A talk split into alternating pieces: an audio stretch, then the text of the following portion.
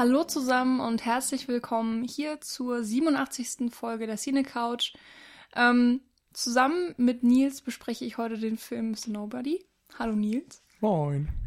Und Michi moderiert mal wieder, ich glaube zum zweiten Mal überhaupt. Ich weiß es, nee, nee, zum dritten Mal, weil mit Tanja haben wir doch ähm, Stimmt. Begin Again besprochen Ja. und da habe ich auch ein, ein wenig äh, moderiert. Ja, ich versuche mich mal. Ähm, genau, Mr. Nobody, ich habe ihn schon angekündigt. Wir haben ihn gerade ähm, frisch gesichtet. Äh, von daher ähm, bemühen wir uns, unsere ganzen Gedanken und Erinnerungen ähm, euch gut vorzutragen, damit ihr auch wisst, worum es geht und worüber wir sprechen, weil es wird ja doch dann etwas komplizierter oder es könnte kompliziert werden bei den ganzen Erzählungen. Ähm, und wir haben ihn noch nicht zum ersten Mal gesehen. Bei mir ist es die mittlerweile mindestens dritte Sichtung. Wie sieht das bei dir aus? Also bei mir war es jetzt auch die dritte oder vierte Sichtung. Ich bin mir nicht mehr hundertprozentig sicher, ehrlich gesagt. Äh, aber ja, also man, ich bin schon an den Film rangegangen, wusste, was mich erwartet und konnte ein bisschen auf die Feinheiten achten. Ja, Genau, weil ähm, da können wir schon mal ein bisschen vorweggreifen. Der Film ähm, ändert sich so ein bisschen von Sichtung 1 zu Sichtung 2 und dementsprechend wird es auch bei uns beziehungsweise bei diesem Podcast eine Spoiler-Sektion geben, die ähm, auf die weisen wir aber nochmal hin. genau. also, wir jetzt wollen reden das, wir erstmal spoilerfrei. Genau. Also das kennt ihr vielleicht nicht immer von uns. Wir machen das ja auch ganz gerne, dass wir direkt von Anfang an spoilern. Bei Mr. Nobody ist es so, dass ähm, der nicht ganz so bekannt ist vielleicht und wir jetzt einfach mal voraussetzen oder nicht voraussetzen, dass der bekannt ist und erstmal versuchen, ein bisschen Lust zu machen auf den Film, ein bisschen was erzählen und dann später nochmal auf die ja, Interpretation vielleicht von uns eingehen und dieses Gesamtwerk, was einem dann auch erst offenbart wird, wenn man den Film komplett gesehen hat. Genau. Ähm, von daher könnt ihr jetzt erstmal zuhören ohne große Bedenken und wir steigen immer mit ein paar Eckdaten ein. Und zwar ist der Film Mr. Nobody von ähm, Jaco van Dormel oder Ich hätte ihn sowas. jetzt Jaco van Dormael genannt, aber ich weiß es nicht. Äh, ein Belgier, äh, der jetzt leider schon verstorben ist und ähm, Ist er nicht. Du hast jetzt Okay, ich wirfst du die Trivia durcheinander. Ja, und stimmt, zwar hast du vorhin gestorben. gelesen, dass Pierre van Dormael, der Ah, oh Komponist, nein. gestorben ist. Aber ich weiß nicht, ist, ob das ein Bruder ist oder so. habe ich jetzt auch nicht nachgeguckt. Aber der Das Regisseur tut mir lebt. leid. Okay, der Regisseur lebt, das heißt, wir können noch andere Filme von ihm erwarten. Mr. Nobody ist von 2009. Hm?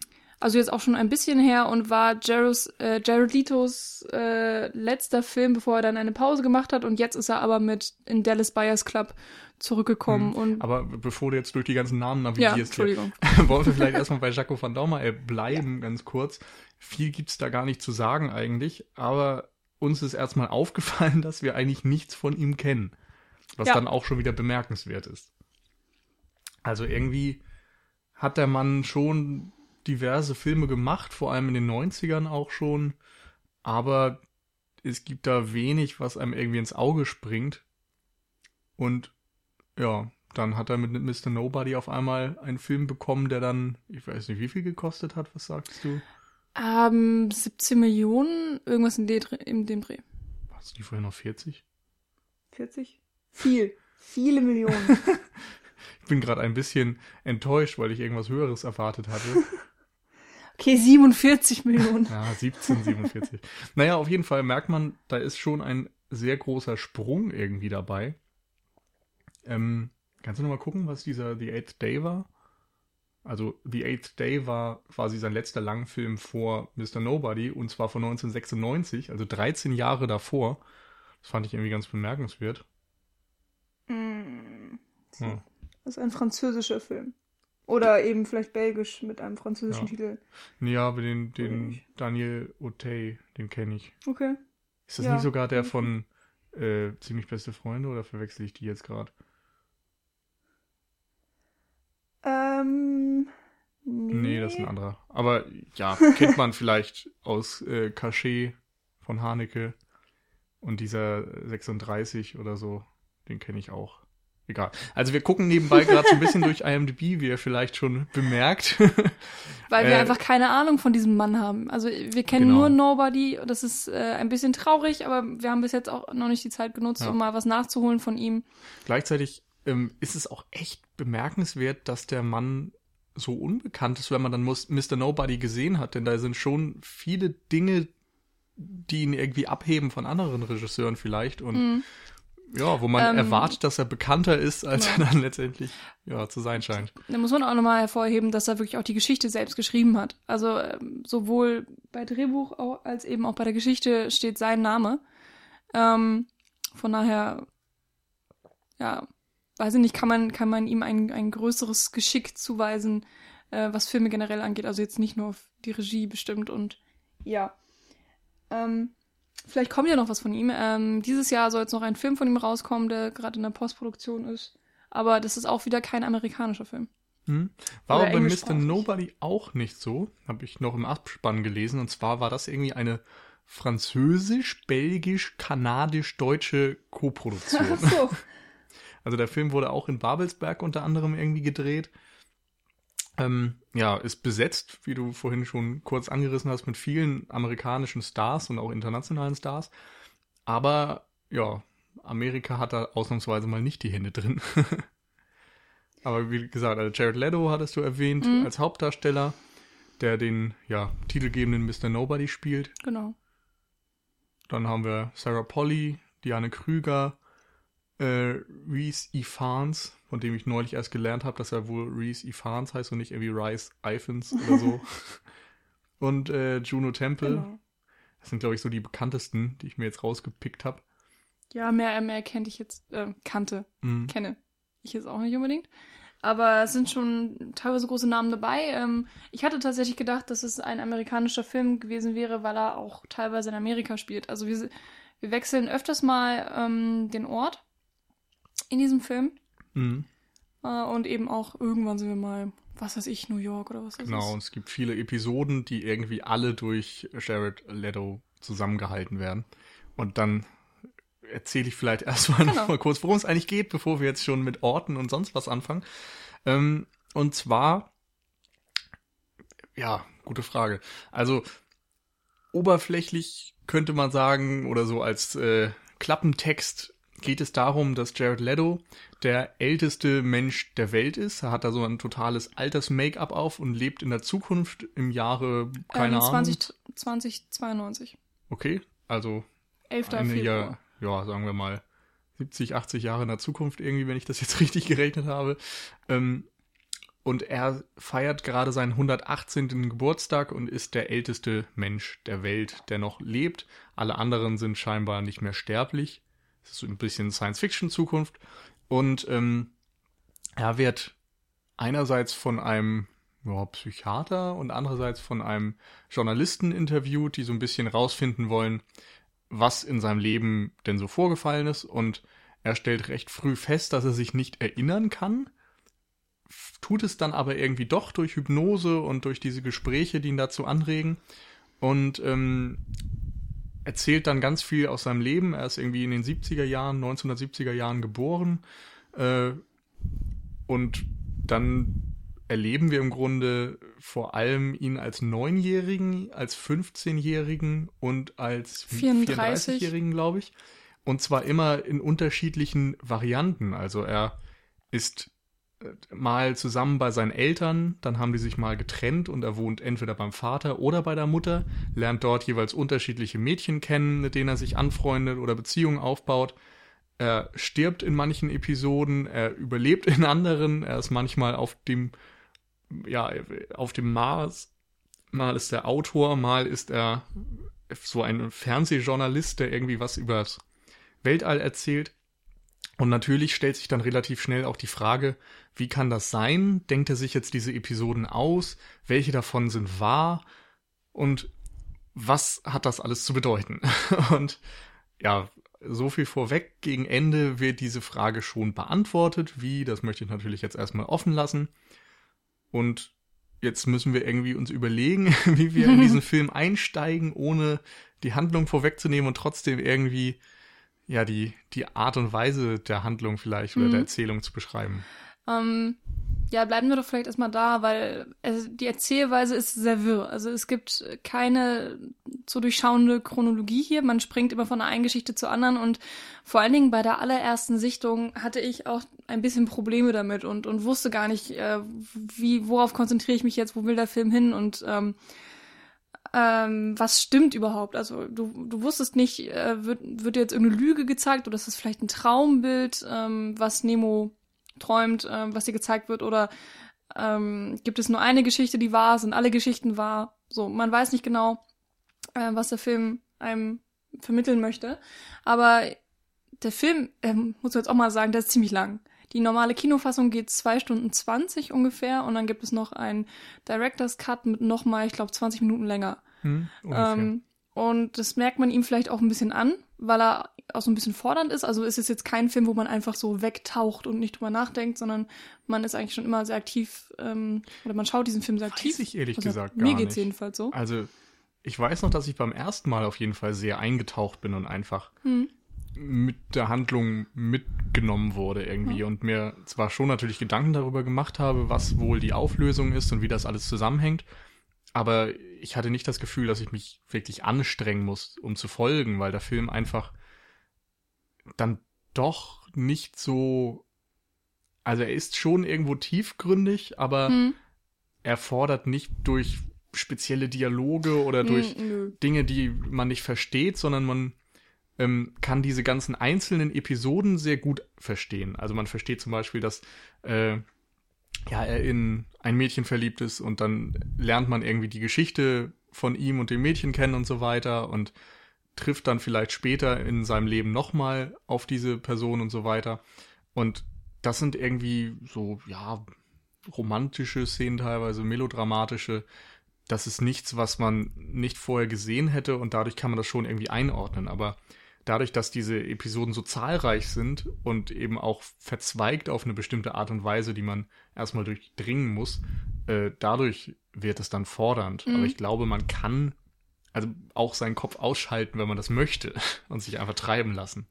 Vielleicht, ja. Also mir ging es jedenfalls so bei der Erstsichtung, dass ich dann so, was weiß ich meinetwegen nach gut 20 Minuten, ähm, oder vielleicht schon früher, nach so 15, 20 Minuten ist man eigentlich drin im Film und dann ähm, hat man sich darauf eingestellt, wie der Film so ungefähr funktioniert, wie er die Sachen erzählt und dann, dann fragt man sich halt immer noch so, okay, warum?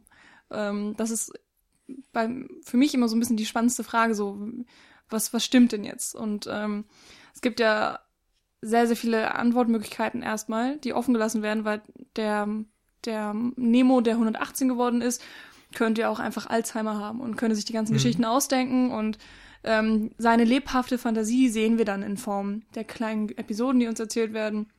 Oder ähm, und ich finde, die Stärke ist auch gerade, dass diese Frage zwar irgendwie angerissen wird, aber eigentlich beschäftigt sie dich auch nicht die ganze Zeit. Mhm. Also es geht dir nicht die ganze Zeit darum, das Rätsel zu lösen, sondern du interessierst dich einfach auch für diese ganzen Handlungsstränge und willst irgendwie wissen, welch, wie die jeweiligen Episoden weitergehen, obwohl du eigentlich dir bewusst bist, dass das nicht alles wahrhaftig passiert mhm. ist.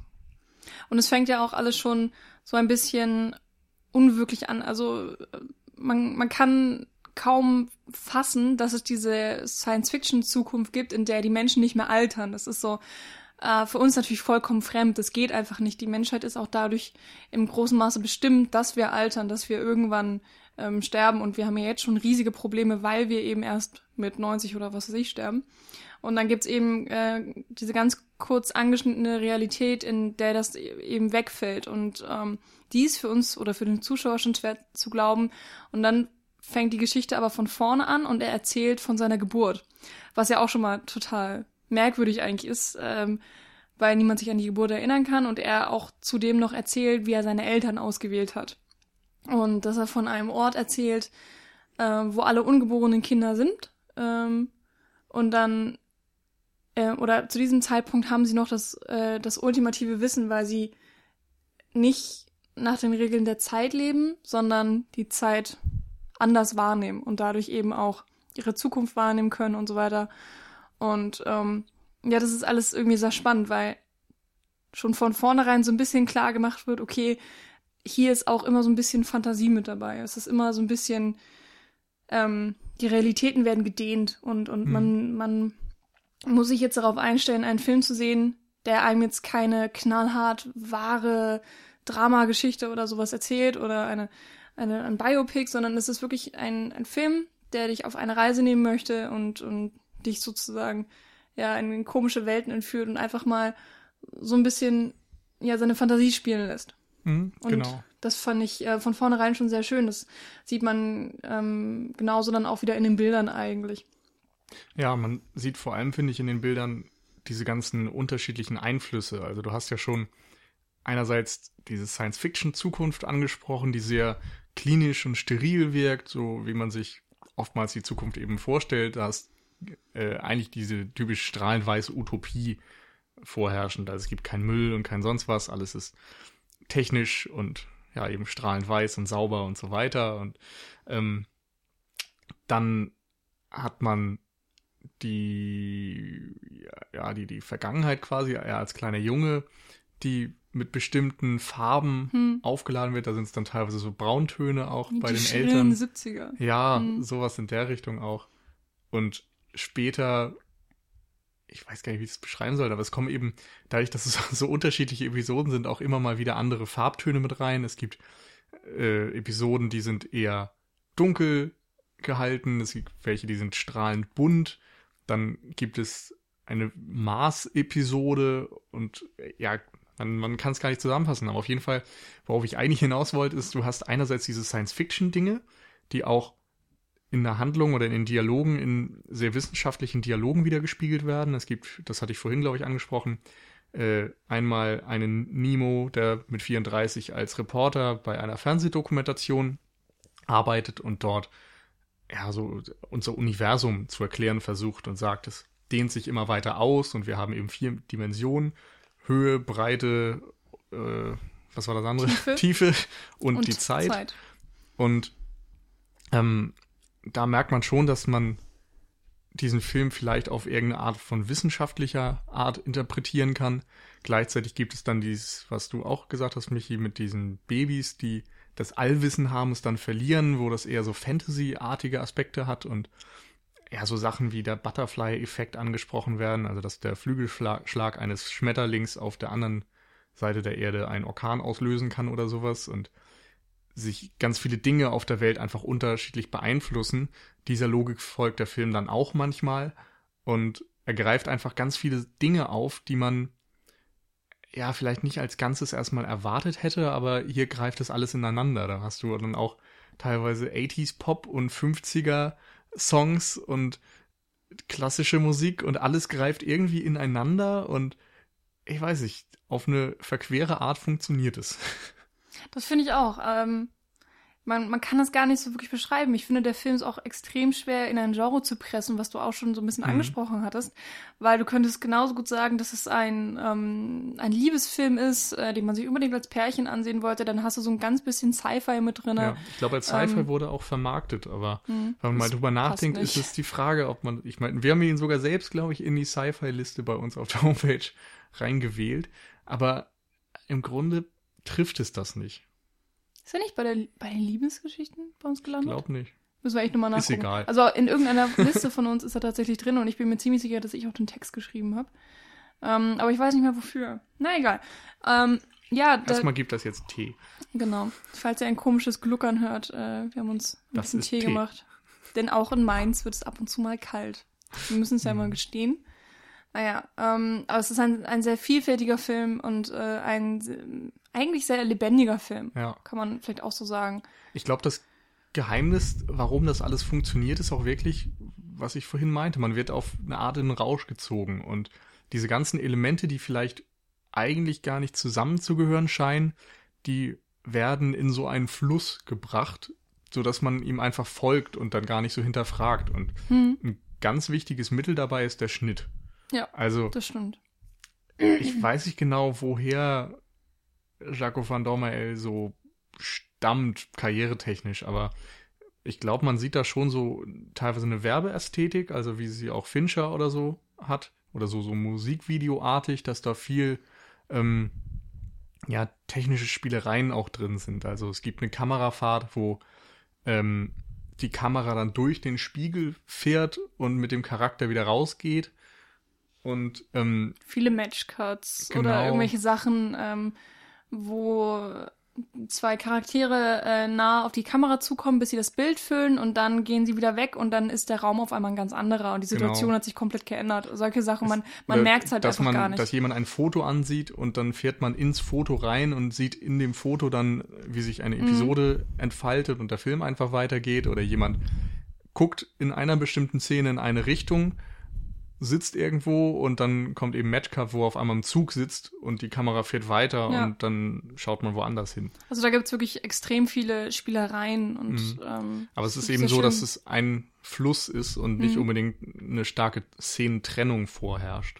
Genau, was eben auch dazu beiträgt, dass, ähm, dass man das Gefühl hat, dass irgendwie so alles zusammengehört in dem Film. Also auch die, die, die Handlungsstränge. Irgendwann kann man auch nicht mehr so hundertprozentig folgen, was in welchem, in welcher Situation so ganz passiert, weil, ähm, weil einfach so extrem viel passiert. Also es gibt, ähm, Also bei der Erstsichtung nicht, aber ich glaube mittlerweile könnte ich das schon ganz ordentlich. ja schon.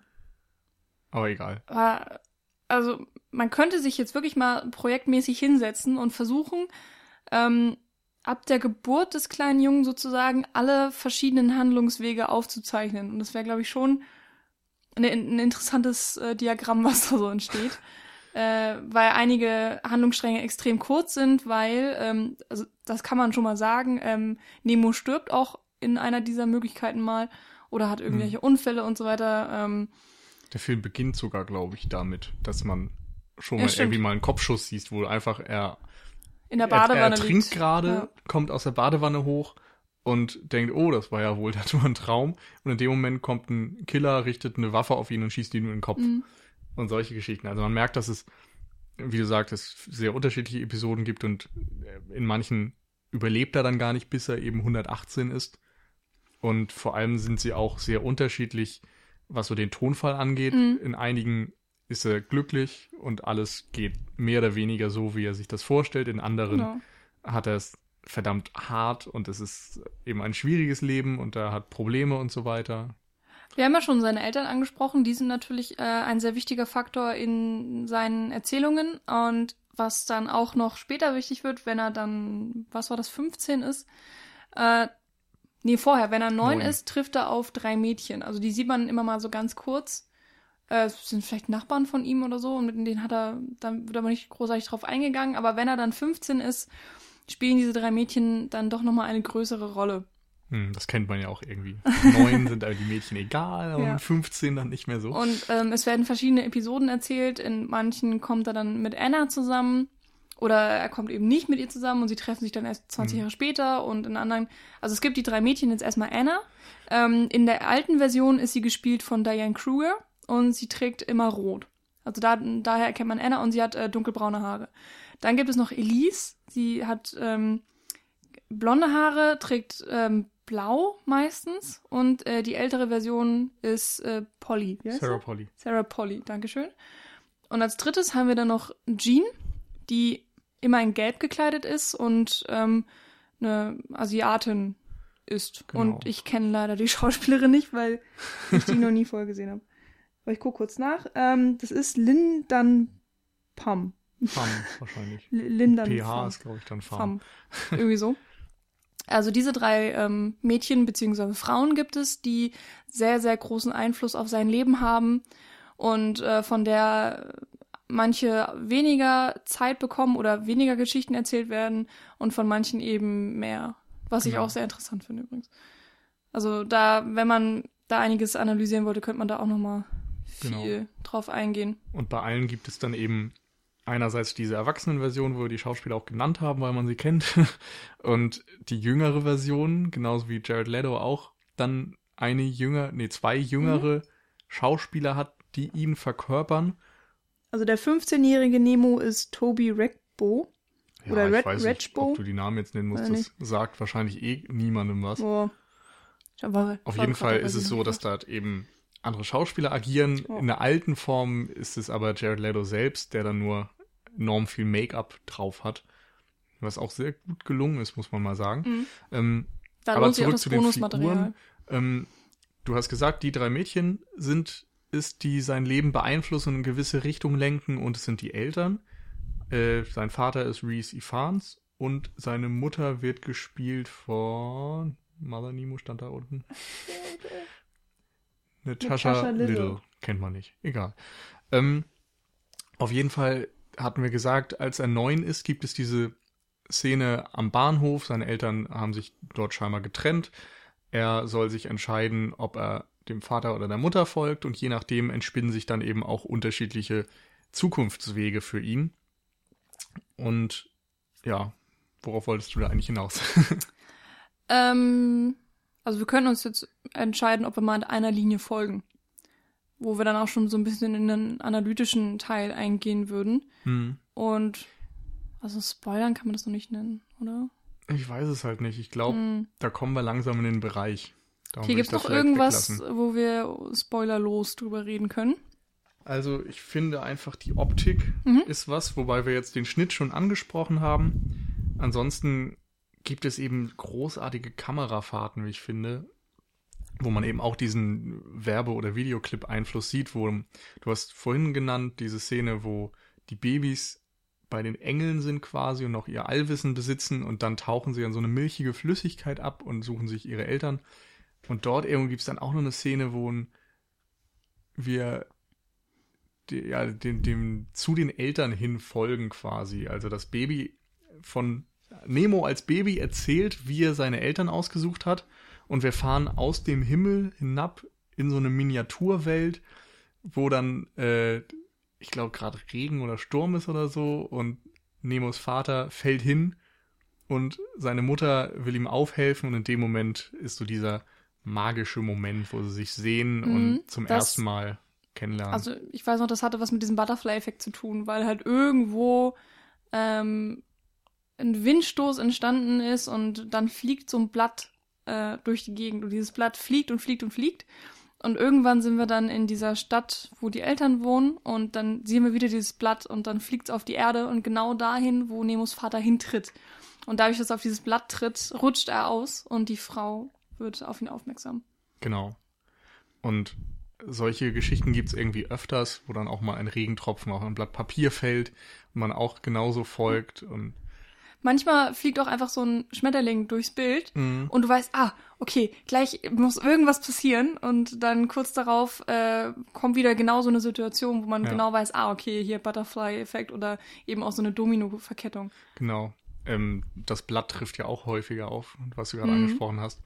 Ähm, und ich überlege gerade, es gab im späteren Filmverlauf noch eine andere, eine japanische Lesart, glaube ich. Also wo das dann nicht der Butterfly-Effekt genannt wurde, sondern so ein japanisches Sprichwort.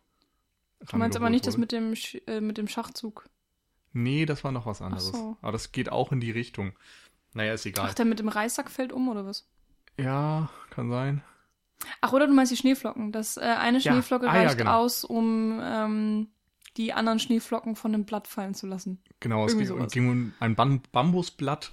Und wenn man sich vorstellt, da liegt ganz viel Schnee drauf und eine einzige Schneeflocke fällt dazu, ist aber dann quasi, ja, wir würden sagen, der äh, Tropfen, der das fast zum Überlaufen bringt. Also ein einziger Tropfen oder eine einzige Schneeflocke hat eben enorme Auswirkungen, was ja auch wieder den Butterfly-Effekt im Grunde erklärt. Mhm.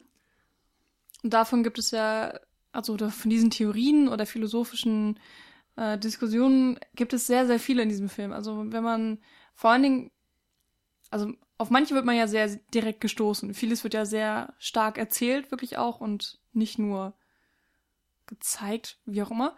Ähm, und manches findet man dann eben auch beim Gucken so ein Mhm. bisschen versteckter und selbst. Ja. Und das, das ist sehr schön. Das macht auch, finde ich jedenfalls, bei der Zweitsichtung oder bei der mehr, ähm, bei den nächsten Sichtungen dann ähm, jedes Mal wieder aufs Neue Spaß, ähm, diese Sachen rauszufinden und die ganzen Gedankenkonstrukte, die auch hinter dieser Geschichte äh, sich verbergen, weil nicht einfach irgendwas erzählt wird, sondern äh, schon immer sich was dabei gedacht wird. Genau. Und das, das macht auch so Spaß. Und das finde ich sehr Und schön. auch gerade, dass es so optische Leitmotive sind. Also wir haben gesagt, das Blatt trifft ganz oft auf.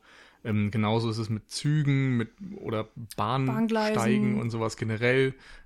Uhren sind ganz häufig zu sehen, diese Zeitthematik, Dinge, die sich ausdehnen oder zu Bruch gehen und zu dem Chaos entgegenstreben, wie man es eben auch vom Universum sagt. das sind so diese ganzen Kleinigkeiten, die einem Mhm. dann immer wieder zeigen, dass sich dort jemand Gedanken gemacht hat und eben versucht hat, so diese Message des Films auch in allen kleinen Details unterzubringen. Ja.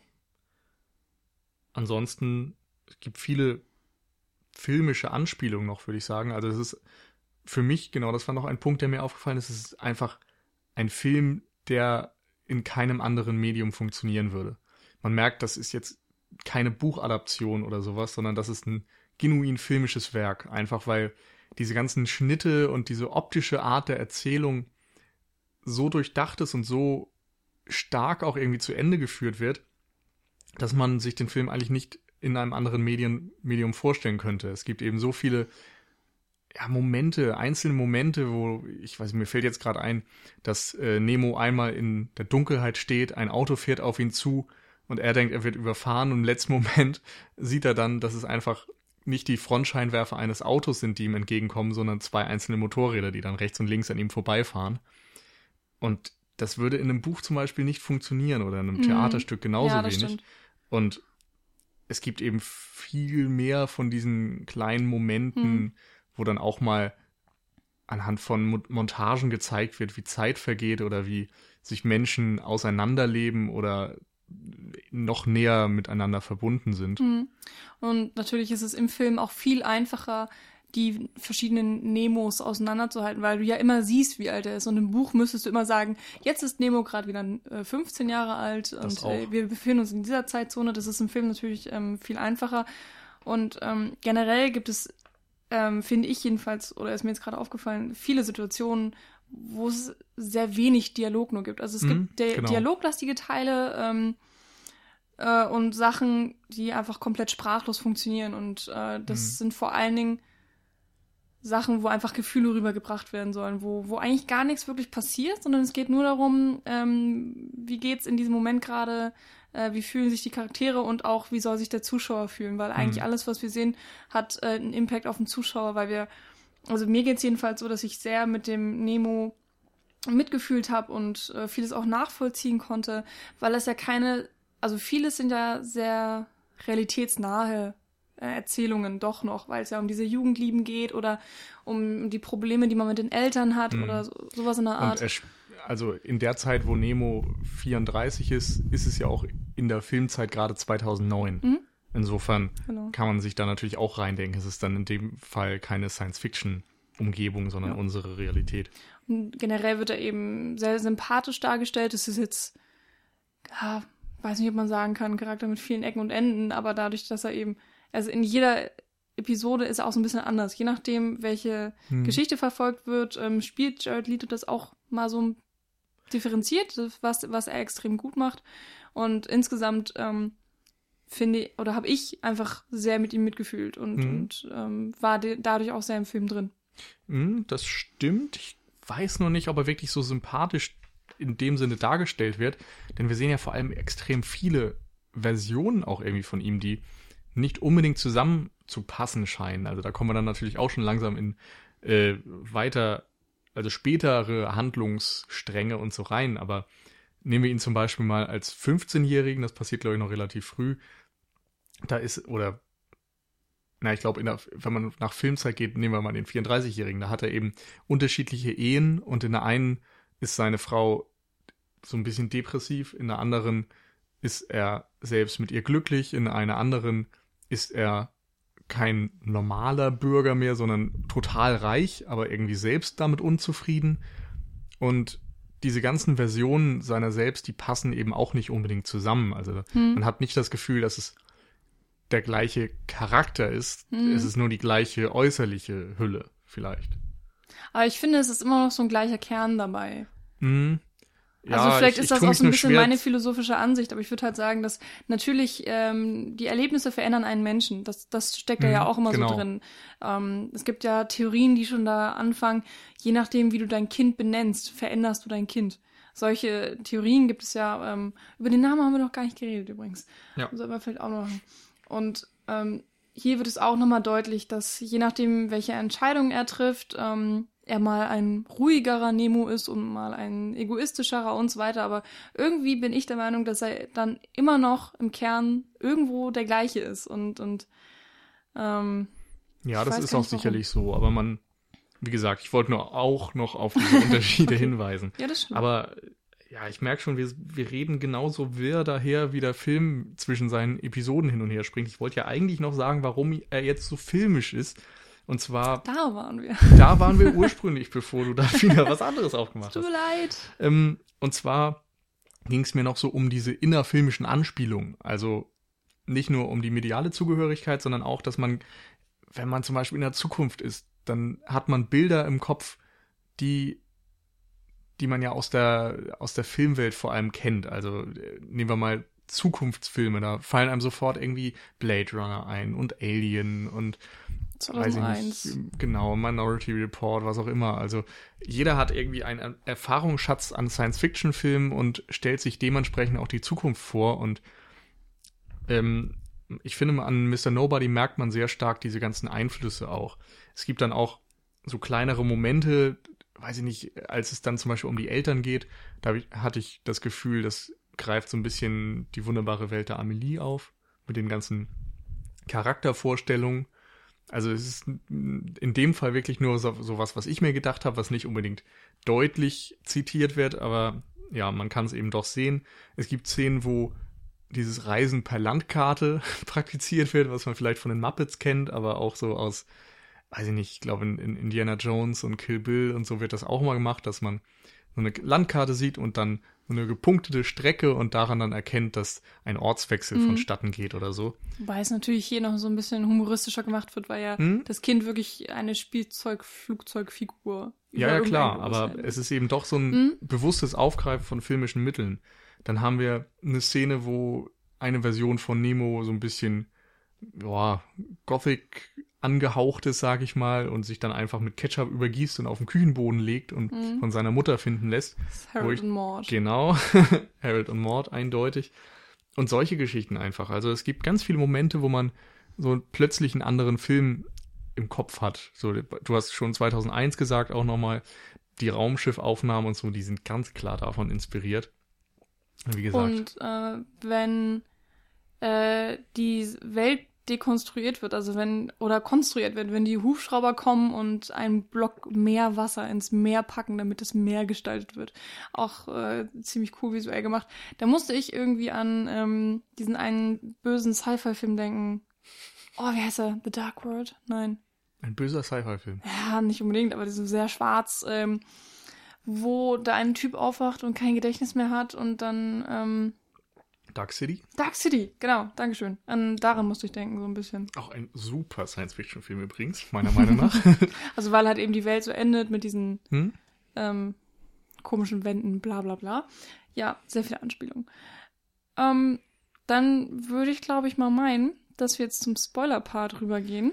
Weil ja, lass uns das tun. Wir haben jetzt ja schon ganz gut mal ohne äh, viel zu reden oder zu viel über den Film zu reden, über den Film geredet. Wow, das macht keinen Sinn. Was du sagen wolltest, wir haben versucht, den Film ein bisschen näher zu bringen, ohne jetzt wirklich in die Tiefe zu gehen, was die Analyse und die Auflösung und so angeht. Und natürlich kommen wir letztendlich dann trotzdem nicht drum rum, das mal anzugehen.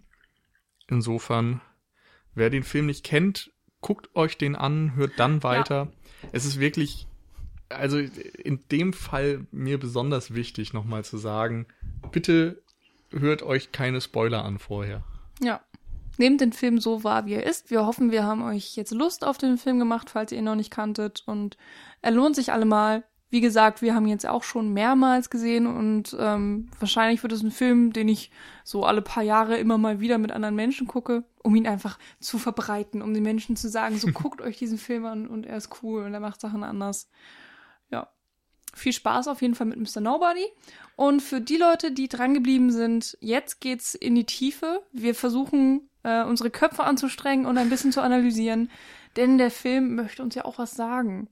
Genau. Und zwar geht es ja im Kern darum, dass dieser neunjährige Nemo oder wer auch immer, ein neunjähriger Junge, sich entscheiden muss. Seine Eltern scheiden sich, er steht am Bahnhof, der Vater bleibt zurück, die Mutter fährt und er muss wissen, mit wem verbringe ich mein weiteres Leben.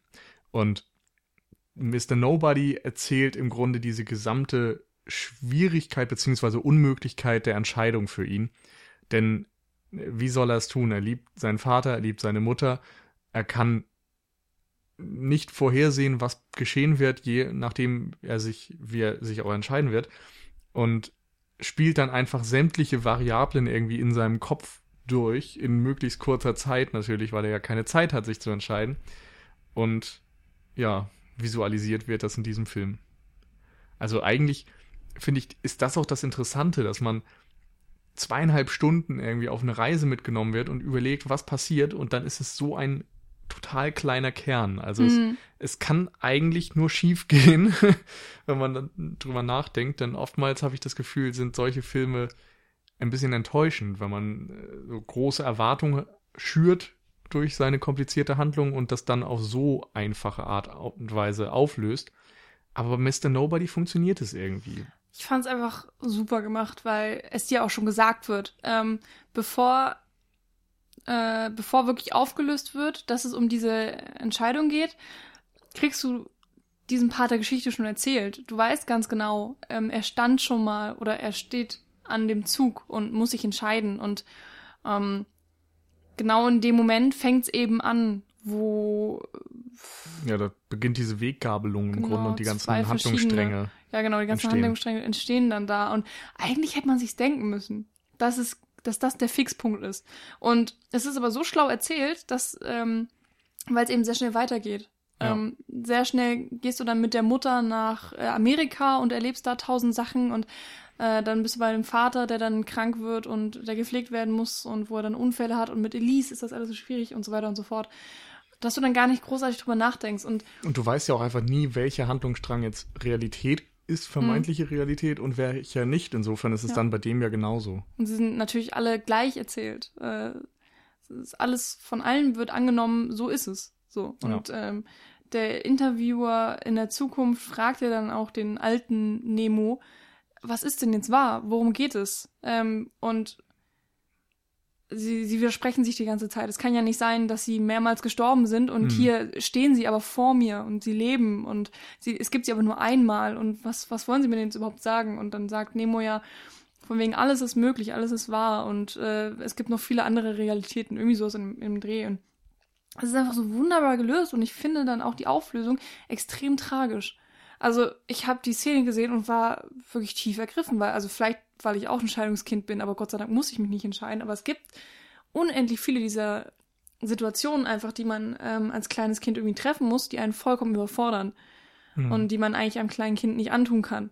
Und dieser Punkt, äh, dieser Film bringt es irgendwie in, in zweieinhalb Stunden auf den Punkt. In, in, mit, mit tollen Liebesgeschichten, mit irgendwie sehr, sehr tragischen Geschichten, die einen bösen Ausgang haben und mit, mit allem drum und dran. Und ähm, ich weiß nicht, irgendwie hat mich das alles extrem mitgenommen und ich fand, ja, ich fand es einfach wirklich die Auflösung sehr, sehr tragisch, weil ich das auch überhaupt nicht erwartet hatte in dem Moment.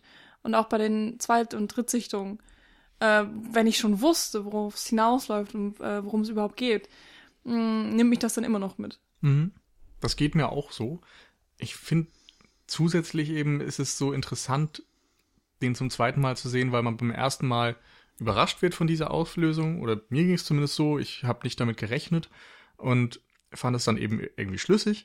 Und beim zweiten Sehen ist mir dann aufgefallen, dass es eben trotzdem noch zusammenpasst und dass es mich nicht langweilt, diese ja. ganzen Handlungsstränge zu sehen, die dann offensichtlich nur im Kopf eines kleinen Jungen stattfinden. Es gibt ja viele Filme auch wieder, die das so als Twistende aufbauen, dass am Ende dann klar wird, ah, das ist alles gar nicht passiert, sondern mhm. nur im Kopf von irgendwem passiert. Stimmt. Und dann hat man oftmals nervt mich das. Genau, du hast oftmals das Gefühl, ja, dann kann ich mir den Film auch sparen, wenn sowieso im Grunde nichts passiert ja. ist. Aber Mr. Nobody hat eben noch dazu was zu sagen und ähm, baut im Grunde auch von Anfang an auf seine ganzen Theorien und wissenschaftlichen Sachen mit auf. Mhm. Die erste Sequenz zum Beispiel, die der Film zeigt, mit ist, dem Vorspann, ne? Ja, genau. Das ist die Pigeon Superstition. Quasi der Aberglaube der Taube. Taubenaberglaube ist auch so ein bisschen reimig. Egal. Äh, man sieht eine Taube, also das ist quasi die Erklärung dieses Experiments. Man sieht eine Taube, die. Ja, das musst du jetzt ja gar nicht groß erklären, oder? Ja, okay. Das zieht sich Aber viel es, Zeit. äh, als, es ist im Grunde schon so die, ja, die Moral, der Leitsatz des Films. Hm. Es geht darum, dass die Taube glaubt, beeinflussen zu können, wie viel Futter ihr gegeben wird, auch wenn es gar nicht der Fall ist. Hm. Also sie glaubt eben, ihre Zukunft beeinflussen zu können. Und genau das geht Nemo ja genauso. Er meint in diesem Moment seine Zukunft beeinflussen zu können und zu müssen und sein komplettes Leben jetzt formen zu müssen in diesem einen Augenblick. Und das ist natürlich nicht möglich. Mhm. Generell im Film geht es immer, immer, immer, immer wieder darum, eine Entscheidung zu treffen. Es fängt allein schon damit an, dass äh, der neunjährige Nemo äh, vor einer Bäckerei steht und entweder kauft er sich einen Eclair oder er kauft sich ein Stück Kuchen oder was auch immer das war. Und er kann sich nicht entscheiden. Ähm, für ihn ähm, ist es einfacher zu sagen, okay, ich entscheide mich nicht, dann habe ich nämlich noch alle Möglichkeiten offen. Hm. Was, Da habe ich ähm, mir sogar ein Zitat aufgeschrieben. Ich glaube, das hat er genau in dem Moment gesagt. Und zwar, You have to choose right. As long as you don't choose, all options are possible. Mhm. Und das ist im Grunde auch wieder so ein Ding, was sich durch das, den ganzen Film, durch die ganze Geschichte zieht. Ähm, natürlich immer in verschiedenen es ist Varianten. dieser Zwang, sich richtig zu entscheiden und das Hinauszögern dieser Entscheidung, weil man bis zu diesem Zeitpunkt eben noch auf der sicheren Seite ist und alle Optionen hat. Und ähm, da gibt es später auch noch dieses Schachding, was sich chinesisch anhörte, aber in Wirklichkeit Zugzwang hieß, beziehungsweise Zugzwang oder so. Das war auf Englisch sehr lustig. ja, ich kenne mich jetzt wahrscheinlich genauso wenig mit Schach aus wie du. Also ich Ähm, weiß noch, was das ist. Aber kennst du es auch aus dem Schach oder also wirklich oder nur weil der Film dir das erzählt Ich hat? kenne das, weil der Film mir das erklärt Okay. hat. ich könnte äh, jetzt mal eine Freundin fragen. Aber Zugzwang wird im Film so erklärt, ähm, äh, oh, er hat das so viel besser formuliert, als ich das jetzt wahrscheinlich tun werde, dass du, ähm, wenn du dran bist mit Ziehen, äh, die einzig wahre Möglichkeit ist, keinen Zug zu machen. Weil wenn man einen macht, ähm, läuft man ins Verderben in irgendeiner Form. Genau. Das, das äh, beschreibt so ungefähr das. was ja dann wieder eine andere Bedeutung ist, als Zugzwang jetzt so im deutschen Ja, Vokabular das stimmt. eigentlich hat.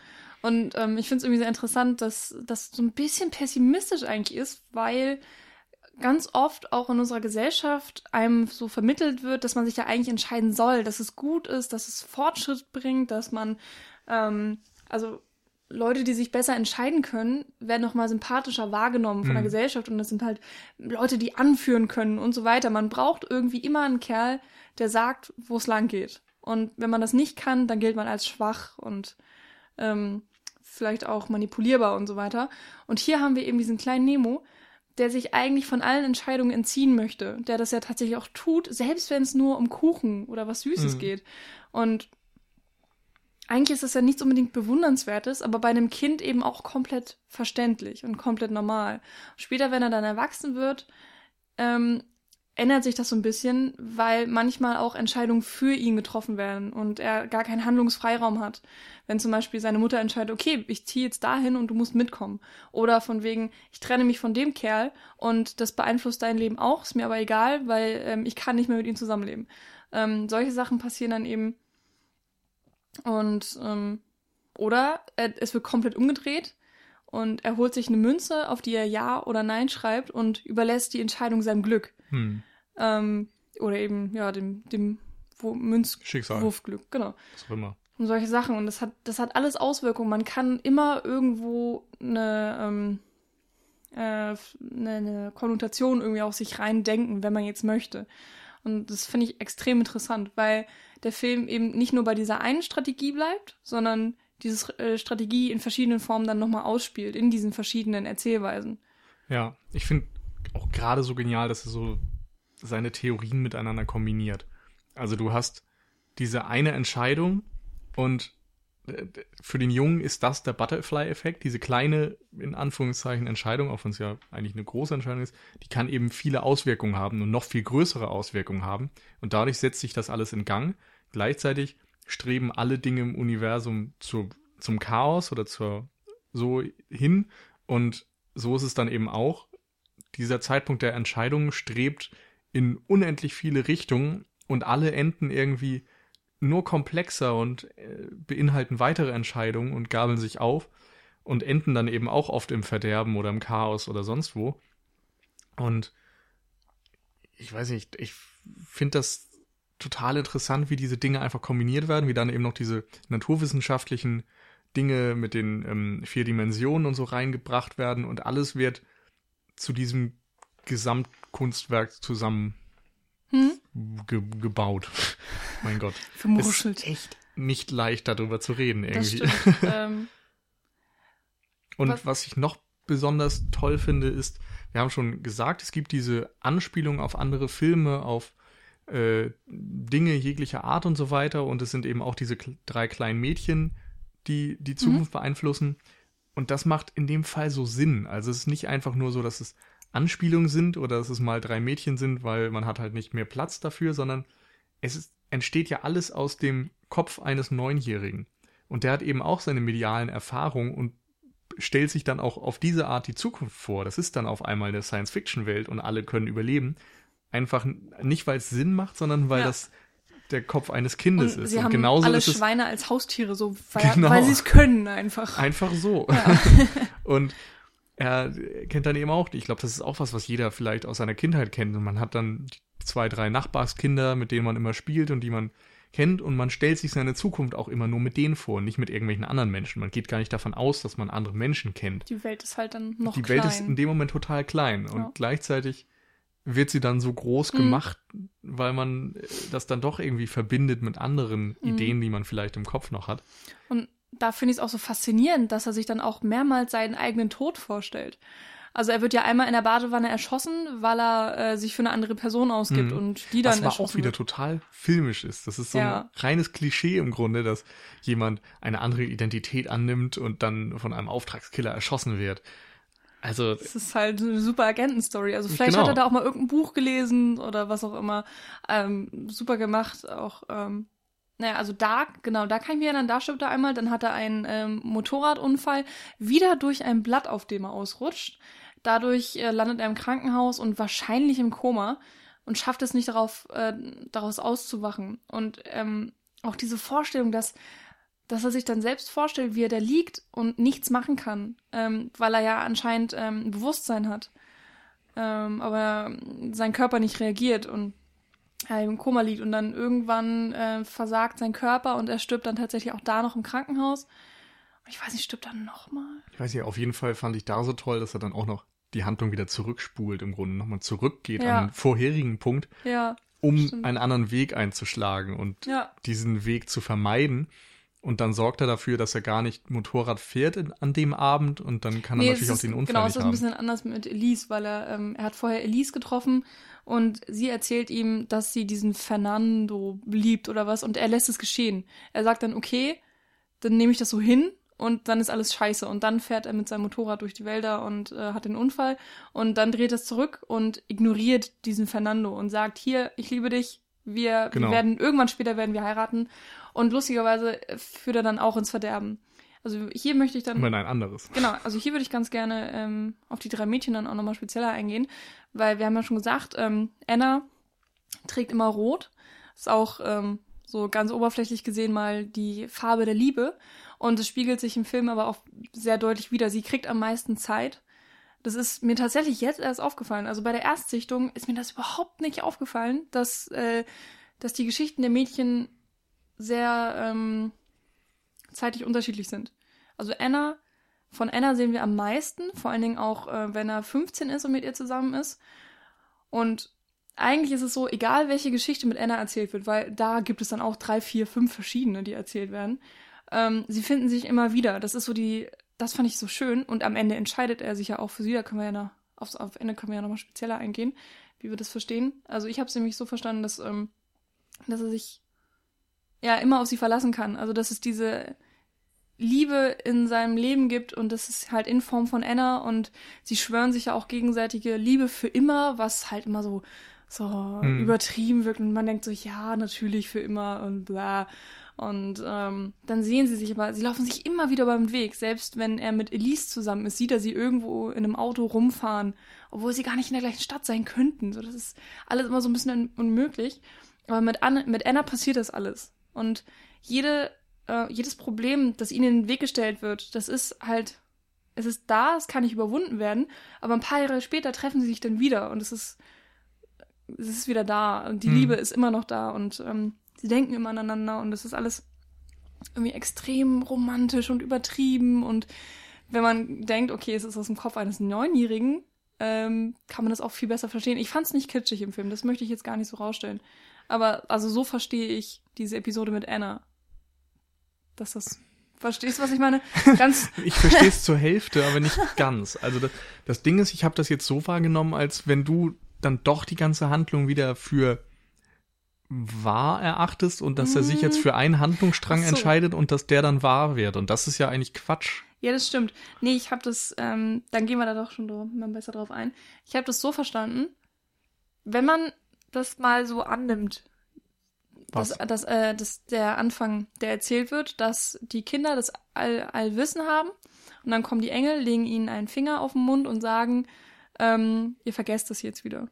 Und bei ihm, er wurde ja übergangen. Mhm. Er hat dieses Allwissen eigentlich noch, sagt Ja. er selber. Und wenn man davon mal ausgeht und er dann dieser neunjährige Junge ist, der sich entscheiden muss zwischen Papa und Mama. Und dann benutzt er seine Kräfte, um zu gucken, wofür er sich entscheiden soll. Und dann durchlebt er das alles äh, in dieser Bruchsekunde. Und für mich ist es dann tatsächlich so, dass, äh, dass er sich letztendlich dafür entscheidet, mit seiner Mutter zu gehen, damit er die ganzen Episoden mit Anna durchleben kann. Und wenn dann der 118-jährige Nemo stirbt, sagt er auch, ähm, This is the best day of my life, Anna. Und also er wiederholt auch sehr mehrmals wirklich ihren Namen. Mhm. Und ich habe es in dem Sinne so verstanden, mh, dass der neunjährige Junge dann sagt, okay, dann gehe ich wirklich mit meiner Mutter und dann wird das alles mit Anna passieren, ähm, weil ja sie so die die große Konstante in meinem Leben ist und also er entscheidet sich weniger für seine Mutter, sondern mehr für Anna. Genau, das würde ich eben auch sagen. Also, ich, ich hinterfrage nur, dieser Fantasy-Aspekt dann quasi Wahrheit ist Mhm. in der Diagese oder Ja. nicht. Also, für mich ist es dann genauso legitim zu sagen, ähm, der Junge steht halt auf Anna. Vielleicht hat er Ja. so. Ist, ich meine, Kinder können ja auch irgendwie so ein Ja. äh, verliebt sein, sag ich mal. Und wenn du dann eben annimmst, dass Nemo in Anna verliebt ist, dann macht das auch Sinn, dass sie irgendwie in allen Handlungssträngen die Nummer eins ist quasi und überall auftaucht und so weiter. Die Frage ist, ob das dann eben Auswirkungen hat, man annehmen kann, dass die Handlungsstränge tatsächlich Wahrheit werden, weil er dieses Gottesgeschenk, sag ich mal, hat oder von den Engeln nicht berührt wurde. Oder ob das dann nur in seinem Kopf stattfindet und er sich eben als Kind mit seiner lebhaften Fantasie Dinge vorstellt, aber man natürlich davon ausgehen muss dann, wenn man die Gesetze unserer Welt zugrunde legt, dass er nicht in die Zukunft sehen kann. Hm. Ich weiß es nicht, aber Aber das ist und, eben auch so schön, oder? Man kann sich gleichzeitig, dafür entscheiden. ähm, wenn wir jetzt wieder an den alten Nemo, den 118-Jährigen denken, du hast ja recht, er sagt die ganze Zeit Anna und this is the best day of my life. This is the best day of my life habe ich allerdings dann auf den Tag bezogen, wo Nemo und Anna sich bei dem Leuchtturm treffen. Mit 34 oder was das dann war.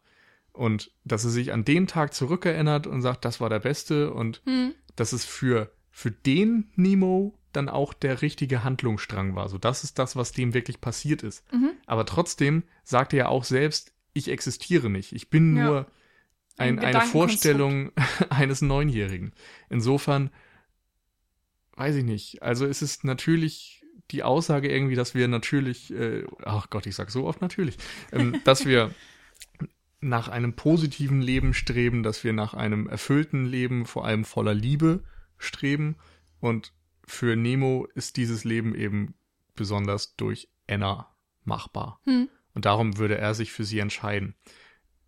Aber ich kann nicht unbedingt sagen, ob das jetzt heißt, dass er sich als Neunjähriger für seine Mutter entscheidet oder für seinen Vater. Vor allem, wenn man dann mit Logik daran gehen würde und er die Mädchen aus seiner Nachbarschaft kennt, sein Vater in der Nachbarschaft wohnen bleibt, dann müsste er ja eigentlich, um mit Anna zusammenzukommen, in der Nachbarschaft bleiben. Das stimmt, das macht nicht so viel Sinn. Es, ich weiß nicht, das führt, glaube ich, auch zu weit. Ja. Das ist einfach auch nicht mehr das, was der Film dann uns sagen will. Aber ja, es ist, es ist einfach interessant. Man kann so viel drüber nachdenken Mhm. und gerade auch dieses Existenzialistische, was ich jetzt noch gerade mit angesprochen habe, ist ja auch was, was immer wieder in verschiedenen Episoden mal anklingt, wo dann eben gefragt wird, was ist denn wahr, existieren wir überhaupt und so weiter. Hm.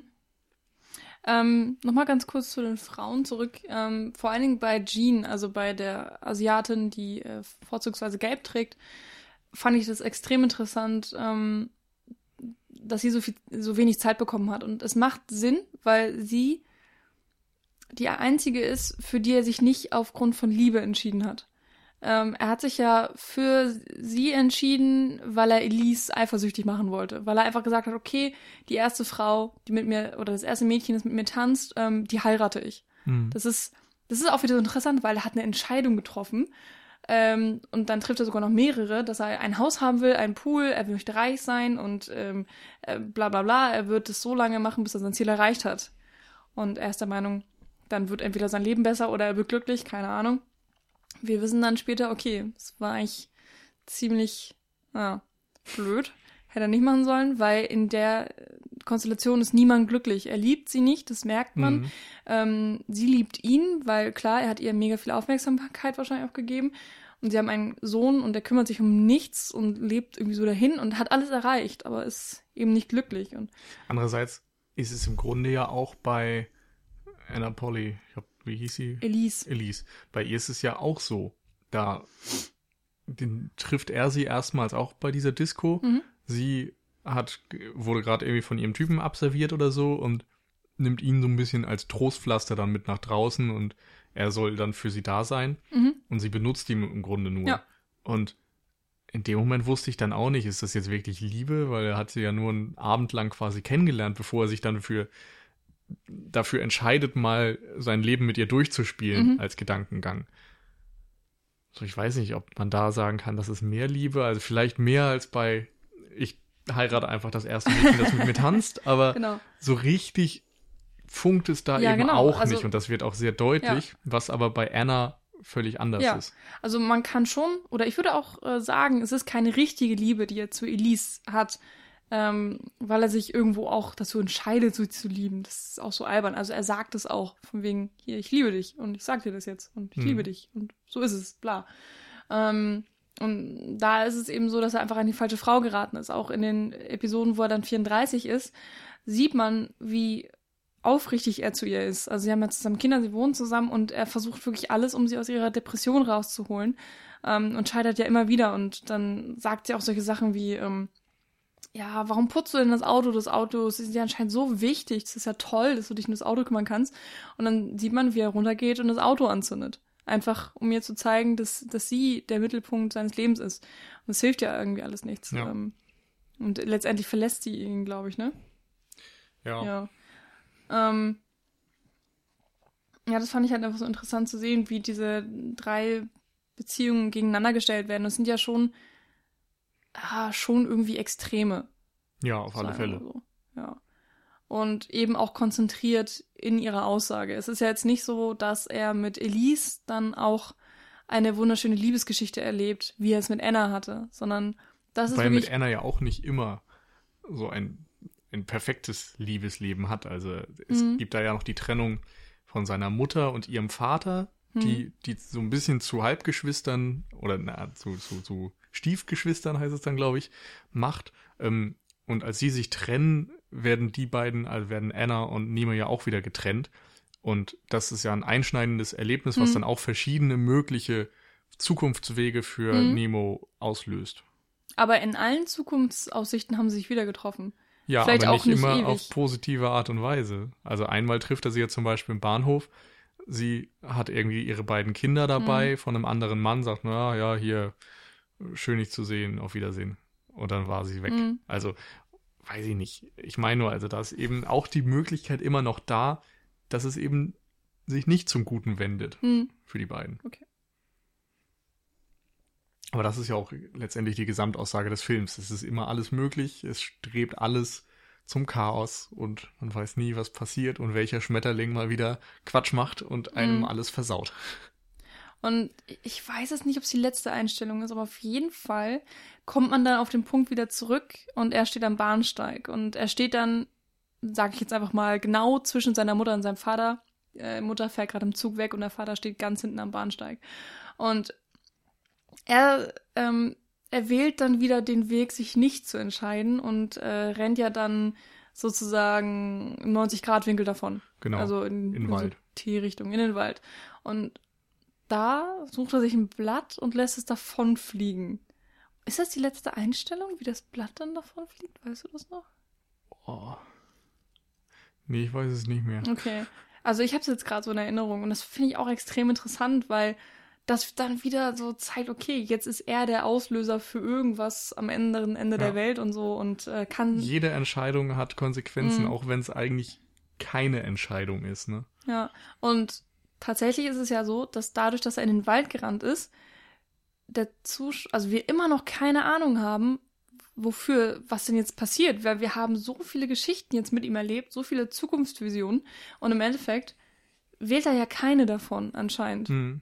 Es ist ja auch für den Film eigentlich ein bisschen egal, denn es geht eben nicht darum, welche Geschichte ist die wahre, auch wenn man das am Anfang vielleicht denkt, sondern es geht einfach darum, wie schwierig es einfach ist, sich zu entscheiden Mhm. und wie unmöglich es teilweise ist und dass man, weiß ich nicht, vielleicht, also äh, die, diese ganze Wand an Problemen und äh, ja, an, an Konsequenzen, die einem so vorschweben, wenn man sich entscheiden muss, die wird in Szene gesetzt und als Aussage könnte man dann aber fast eher sagen, dass der Film versucht zu sagen, ja gut, du musst dich aber trotzdem entscheiden, so.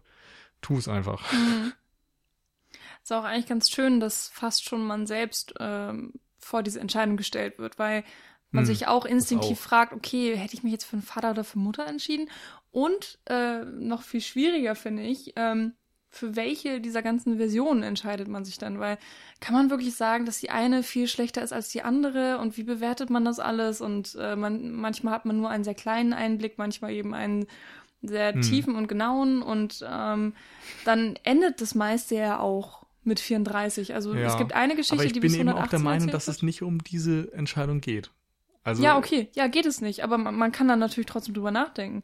Also, wenn ich dich jetzt frage, welches Leben hättest du von diesen ganzen vielen dir am ehesten ausgesucht?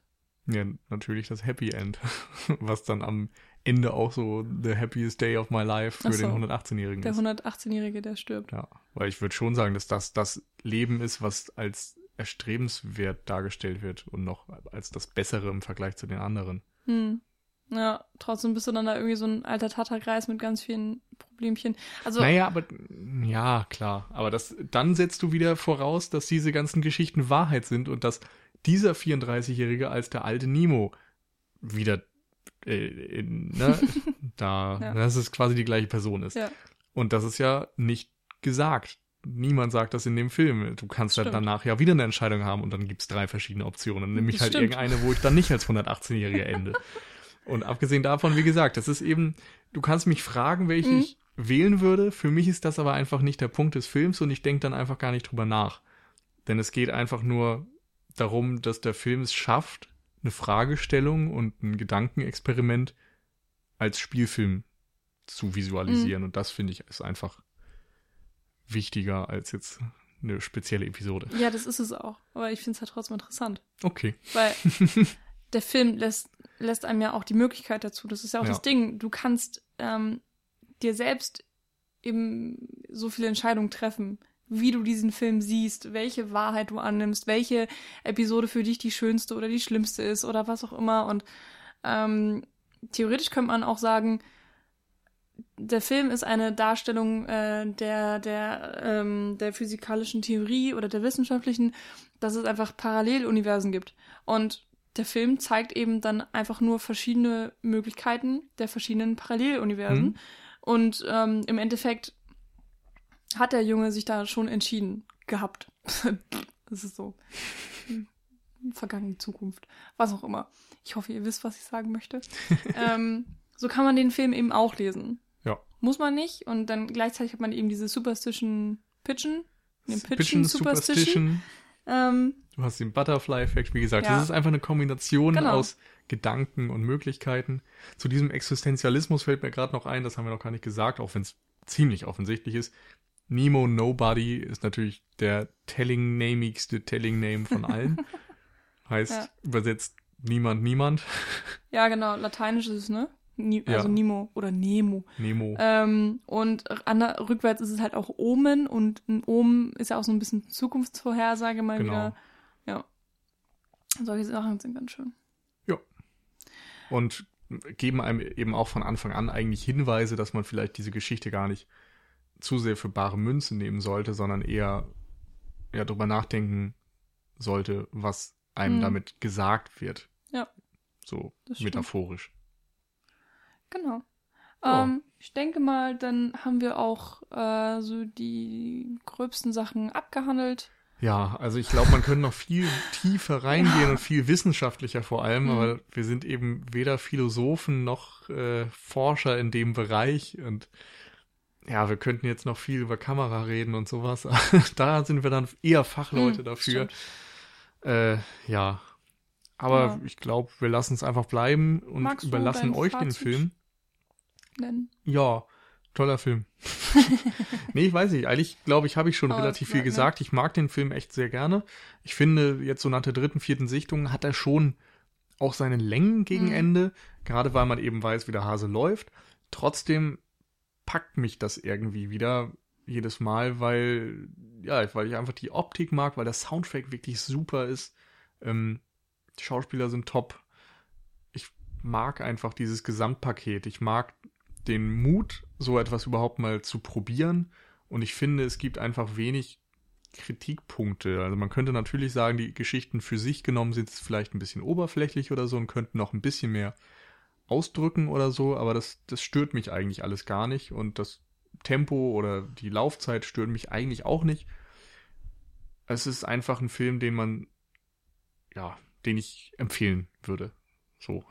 Das geht mir. Und ich genauso. möchte noch kurz äh, Jared Leto loben für seine Rollenwahl einfach. Ja. Weil ich finde, der Typ kriegt es unglaublich hin, wie kaum ein anderer Spieler, äh, Schauspieler in Hollywood, sich immer wieder Rosinen rauszupicken. Wenn man mal sieht, wo er überhaupt äh, mitgespielt hat. Er hat in Fight Club mitgemacht, in Requiem for a Dream, in Lord of War, in Mr. Nobody, in, Jetzt Dallas, Dallas Buyers Club vor kurzem. ja, ja gut, der war nicht so toll. Aber hat einen Oscar, ne? Ja, Also, ja, immerhin, ja, Immerhin damit hat er seinen einen Oscar, Oscar gekriegt. gekriegt. Das ist dann wieder okay. ich meine, dann ist er mit seiner Band Ja. natürlich auch sehr erfolgreich. Ja, also man kann von Ähm, dem Typen halten, was man will, aber der weiß, wie man Drehbücher Ja. liest. Hat vielleicht eine sehr gute Agency, wer Ja. weiß. Ey, wenn ich Schauspieler wäre, dann würde ich mir die gleiche holen wie er. Ich bin auf jeden Fall auch ein, ein kleiner Fan von ihm, muss ich sagen. Also es ist nicht so, dass ich sage, okay, ich gucke mir alle Filme von ihm an. Aber ähm, es, ich überlege gerade, ob es irgendeinen gibt, den ich noch nicht gesehen habe von ihm. Ich weiß es nicht. Ich mag ihn auf jeden Fall. Ich finde, er ist auch ein guter Schauspieler. Äh, hier in dem Film spielt er, hat er immer so kleine Nuancen, die er rausbringt. Ähm, je nachdem, was eben ausgedrückt werden soll. Das, das fand ich einfach sehr schön. Das hat er wirklich gut gemacht. Und Ich ähm, noch gerade in Bezug auf die alte Version, den Ja. 118-Jährigen. Also da habe ich mir auch mal irgendwann, glaube ich, das Making-of oder so irgendwas zu angeguckt und ähm, die Crew hat auch gesagt, sobald er das Make-up drauf hatte, war er so ein alter, klappriger äh, Mann und er hat irgendwelche Frauen angeschnauzt und äh, war halt so lustig drauf oder Geschichten aus dem, aus dem, von was weiß ich wann erzählt und, und war halt in seiner Rolle drin von Hm. vornherein und hat zwei Stunden gebraucht, bis seine Stimme so verstellt war oder so und hat, weil, weil er sich so heiser gemacht hat oder was auch immer. Ja, also ich, ich finde ihn einfach echt gut. Ich finde, man, man darf ihn nicht unterschätzen. Ich habe das Gefühl, viele unterschätzen ihn, weil immer gesagt wird, der ist ja, der ist ja nur hübsch. Und, und der wird ja nur gecastet, weil er so hübsch ist und keine Ahnung. Vor allem jetzt, wie er aussieht wie Jesus, was so ein bisschen absurd ist. Aber er kann ja auch auf hässlich, wie wir gesehen haben. Also in Dallas Buyers Club als, war er Transvestit sogar, ja.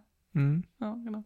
Das ist die Frage, ob man das hässlich nennen will, aber Ja, also er er hat war zumindest abgemagert Mut und. bewiesen, auch äh, abseits von irgendwelchen Schönheitsidealen Genau. mal eine Rolle zu übernehmen. Ähm, weg von Jared Leto, mehr zum Film. Äh, Mr. Nobody ist auch ja einer wirklich der Filme, die ich mir immer wieder angucken kann. Habe ich ja, glaube ich, auch schon mal ein bisschen äh, gesagt. Ich mag ihn sehr. Er hat mich bei der Erstsichtung wirklich umgehauen. Ähm, mit, vor allen Dingen eben auch mit, mit dieser Auflösung, äh, die ich genial ausgespielt fand.